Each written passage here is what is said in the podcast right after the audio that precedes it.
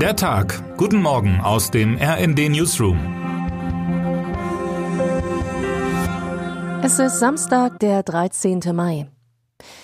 Die eine Welt wird aussehen wie immer. Einkaufen, Ausflug, Essen gehen, schlafen. Die andere Welt aber, die wird überzogen von einer schimmernden Schicht Bodyglitter. Ihr Rausch wird von schillernden Glitzerpartikeln begleitet, angetrieben von unermüdlichen Windmaschinen. Es ist die Welt des Eurovision Song Contests. Wie Sie vielleicht schon herauslesen können, werde ich heute Abend durch das Disco-Kugelportal in den Sog des ESC treten und mich einem langen Abend vor dem Fernseher hingeben. Ich bin gut vorbereitet, so gut wie seit Jahren nicht mehr. Party steht, Glitzer-Outfit steht, nur der Body-Glitter macht noch Sorgen. Und noch etwas bekümmert die ESC-Seele. Es wird die letzte Moderation von Peter Urban sein. Wer wohl folgen wird, das hat mein Kollege Imre Grimm, die ESC-Legende, gefragt. Meine Liebsten, ebenso wie ein guter Teil der Redaktion, reagieren mit Unverständnis, mit Schulterzucken und einem verdächtig milden Lächeln auf meine Begeisterung. Aber vielleicht hatten sie nicht ein solches Erweckungserlebnis wie ich und die anderen Glitzerfreunde. Es war 2000. Ich guckte mit meiner Mutter den ESC-Vorentscheid bei N3. Plötzlich standen da Typen in riesigen Plüschklamotten auf der Bühne, alberten herum, sangen Ich wär zum Schwein und zerhackten am Ende mit einer scharfen Plüschaxt ihre Plüschinstrumente. So einen konsequent durchgezogenen Quatsch habe ich bis dahin noch nie im Fernsehen gesehen. Wir riefen sofort das erste und letzte Mal beim Voting an. Die Band Knorkator aber war seiner Zeit voraus und scheiterte im Vorentscheid. Die Liebe blieb für Band und Wettbewerb. Der ESC ist wie Karneval nur lustiger und künstlerischer und irgendwo auch ernsthafter. Oder wie eine WM mit dem ganzen Fanfirlefanz drumherum, aber ohne den Sport.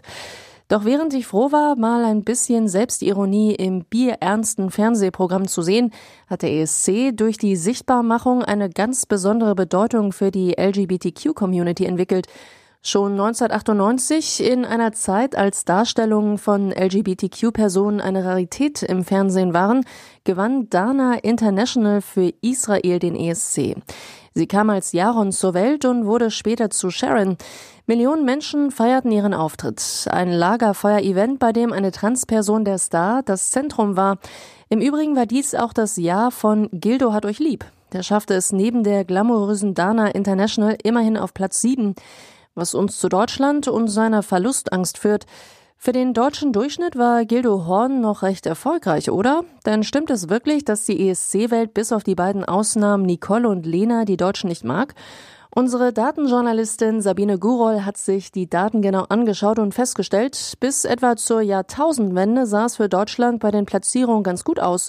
Auch weiß sie, wer großer Fan deutscher Beiträge ist und wer so eher gar nicht.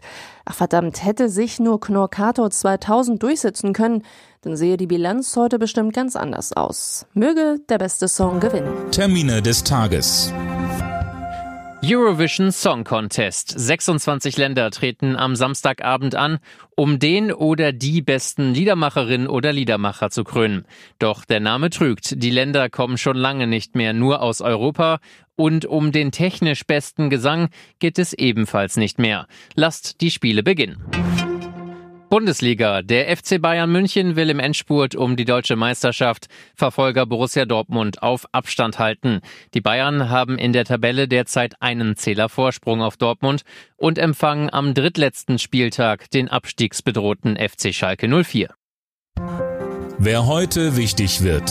Peter Urban moderiert heute nach einem Vierteljahrhundert zum letzten Mal den Eurovision Song Contest.